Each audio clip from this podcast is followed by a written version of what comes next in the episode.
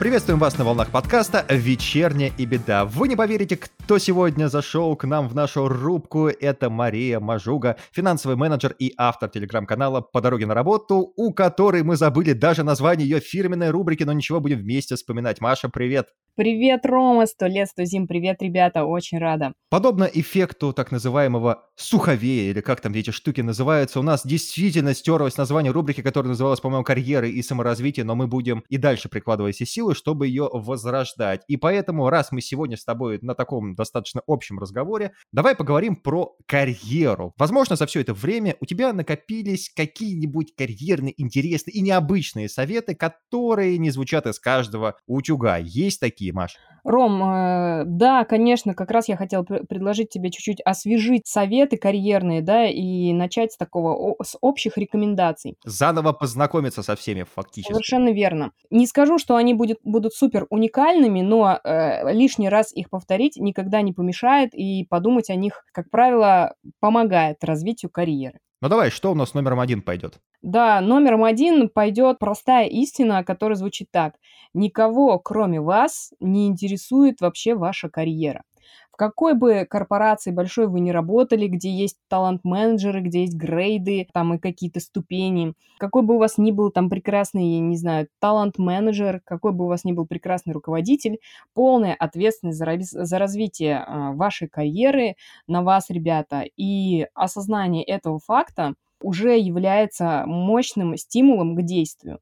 Во-первых, если вы принимаете на себя ответственность за свою карьеру, да, и понимаете, что о, о вас, кроме вас самих, никто не позаботится, вы тут же начнете выяснять все возможные варианты движения. Вы начнете искать свои слабые места и их устранять. Вы пойдете общаться со своим руководителем и выяснять вообще, какие возможности для развития у вас есть.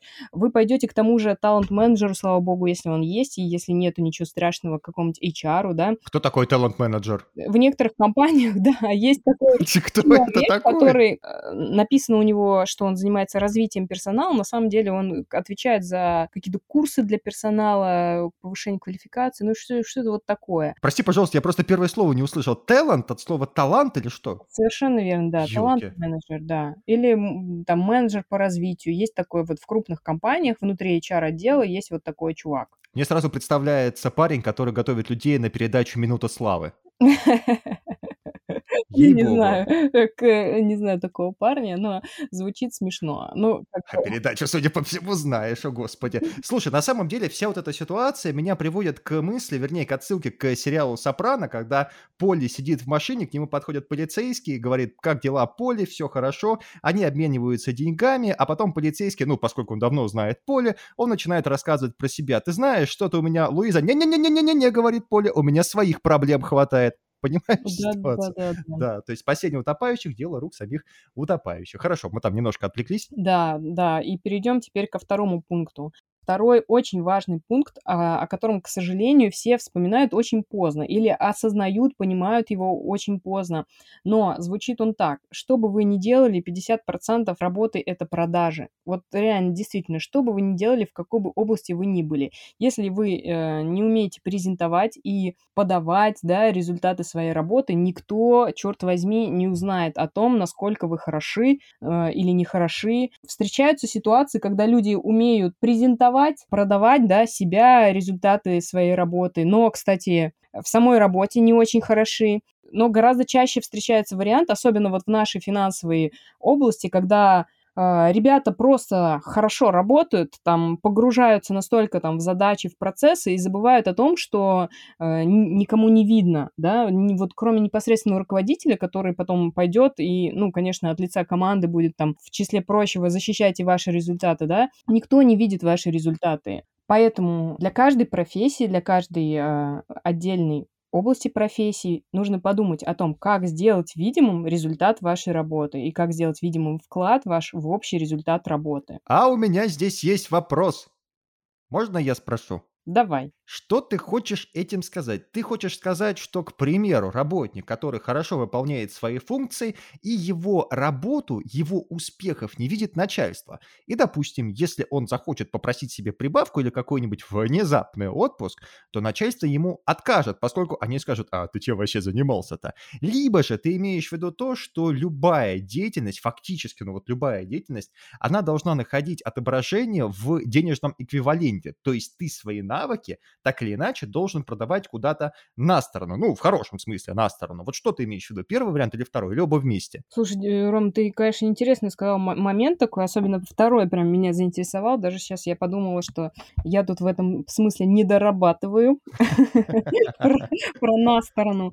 А, э, Мне кажется, я э, тоже, кстати. Да, Ром, конечно, ты прав по поводу первого пункта. Да, может быть такое, что ты супер хороший работник, даешь хорошие результаты, но молча и тихонечко, да, все делаешь, э, нигде там не пиаришься, себя никак не продвигаешь. И, конечно, если тебе понадобятся какие-то там спецусловия или повышение зарплаты, тебе придется э, собирать очень много, чтобы обосновать, да, то, что ты хочешь. Хорошо бы начать к этому готовиться заранее, не к этому, а вообще приучить себя к тому, чтобы научиться презентовать результаты своей работы. И знаешь, мне кажется, надо дать отсылку то ли слушай к подкасту, то ли к вебинару. Мы записывали на тему, как правильно просить повышение зарплаты. Поскольку все эти штуки надо делать планомерно, знаешь, по чуть-чуть, а не приходить с такой кипой к руководителю и говорить, вот, я оптимизировал очереди в столовой, я оптимизировал нашу отчетность, вот здесь у нас э, выручка из-за этого на полпроцента увеличивается, скажешь, слушай, отойди ты от меня, у меня других дел полно, в другой момент как-нибудь. Это все надо делать планомерно. Мария, что касается продаж, тут есть один очень интересный момент, поскольку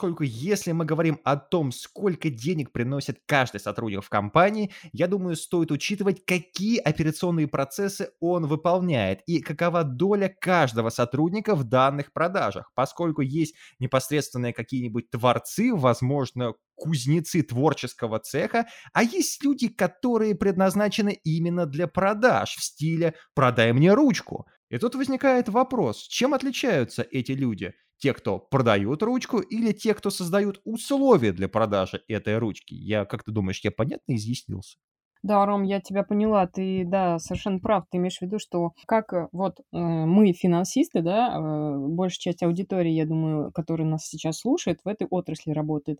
Как мы финансисты, не владея вот специальными навыками, можем продавать э, результаты своей работы? Правильно поняла твой вопрос? Если мы нет у нас таких навыков и там специальных умений для этого. Уборщица Семенова Клавдия Петровна. К ней подходит один из топ-менеджеров и говорит, Клавдия Петровна, продажи упали. Нет, смотри, я тут говорю вот о чем, что каждый должен заступаться, да, заступаться, может быть, не очень хорошее слово, но я думаю, вы меня поймете. Каждый должен за свой участок работы отвечать и э, сделать так, чтобы руководство ясно понимало, кто делает эту часть работы, да, что это там не конвейер, не, э, не знаю, не негритята какие-то, да, это вот конкретный человек у нас для этого есть, и он вроде бы клево ее делает, да, Вот. но э, чтобы они это узнали, нужно это сделать более видимым. А, вот как, это, конечно, наверное, тема отдельного подкаста, да, потому что, э, ну, действительно, мы бэк-офис, мы финансы, кому что, как продать, презентовать, не, не очень понятно.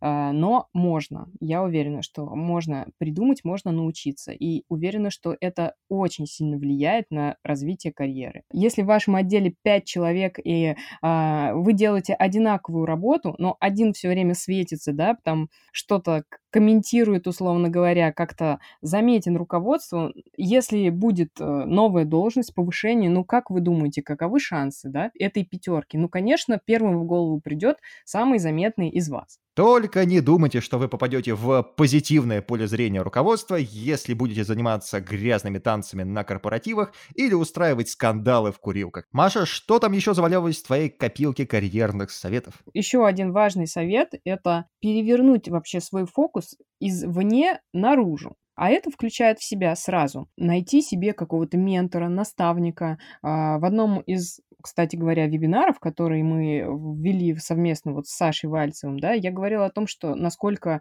полезно иметь ментора и в качестве ментора своего непосредственного руководителя. Хоть это и кажется на первый взгляд нелепые идеи, потому что часто у нас э, есть какой-то конфликт интересов да, с непосредственным руководителем, но э, вы не представляете себе, какую ценность это может иметь э, для вас и для вашей карьеры. Общайтесь с людьми вовне э, своего отдела, чтобы узнать, какие есть возможности для вас, для развития вашей карьеры.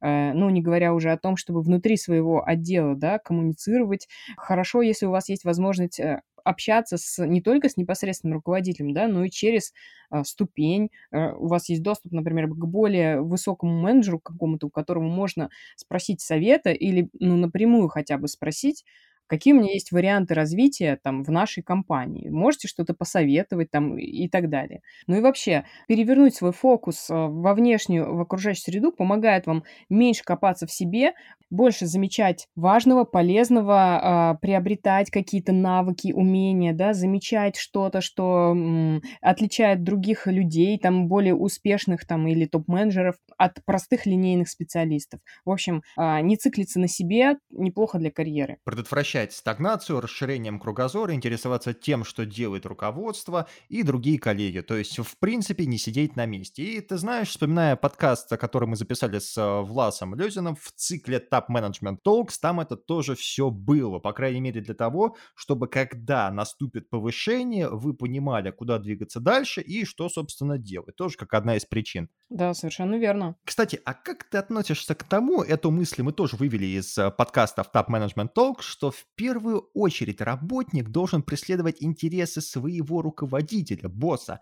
а не интересы компании. Что ты на это скажешь? Не совсем я понимаю, как могут интересы твоего непосредственного руководителя расходиться с интересами компании. Ведь он существует там как раз для того, чтобы преследовать и достигать целей и результатов, которые в интересах топ-менеджмента и, ну, собственно, компании в глобальном смысле этого слова.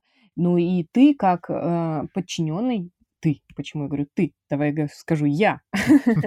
Э, я, как подчиненный, а, я тоже понимаю, что приблизить моего босса к результатам, к его каким-то KPI мне тоже поможет, да, он будет э, ценить меня и ценить мой вклад, и когда мне понадобится помощь, возможно, он сможет мне тоже помочь. Мне кажется, если не вдаваться в нюансы того подкаста, не вспоминать там, о чем мы вообще говорили, то компания — это такой один огромный, большой, возможно, абстрактный механизм, а твой руководитель, он выполняет роль проводника, и он знает, управленца, как этот механизм лучше работает с его точки зрения, и, соответственно, если ты помогаешь воплощать его миссию в жизнь, таким образом компания от этого тоже будет хорошо. Совершенно верно, Рома, ты прав. Это были такие общие советы, но я хочу всех пригласить в свой телеграм-канал, где как раз Одной из целей моего канала является исследование путей развития карьеры и личности в целом. И э, я иногда публикую какие-то советы, выдержки из книг, э, резюме и, и так далее. Поэтому, ребята, канал по дороге на работу. Присоединяйтесь, вакансии и карьерные треки, э, советы ждут вас. Да, ребят, подписывайтесь на «По дороге на работу», название звучное, Мария этот канал достаточно регулярно, активно обновляет. Маш, я думаю, на сегодня нам уже можно закругляться. Спасибо тебе большое за то, что мы начали воскрешать, потихоньку доставать из чулана рубрику «Карьера и саморазвитие» с Марией Мажугой. Будем надеяться, что новые выпуски не заставят себя ждать. Ром, спасибо большое. Мне тоже хочется встречаться чаще. Постараемся. Конечно же, постараемся. Ну что ж, спасибо вам, уважаемые слушатели, за то, что остаетесь на волнах подкаста подкаста «Вечерняя и беда». Присылайте нам свои пожелания для новых тем и всего вам доброго. Всем до свидания.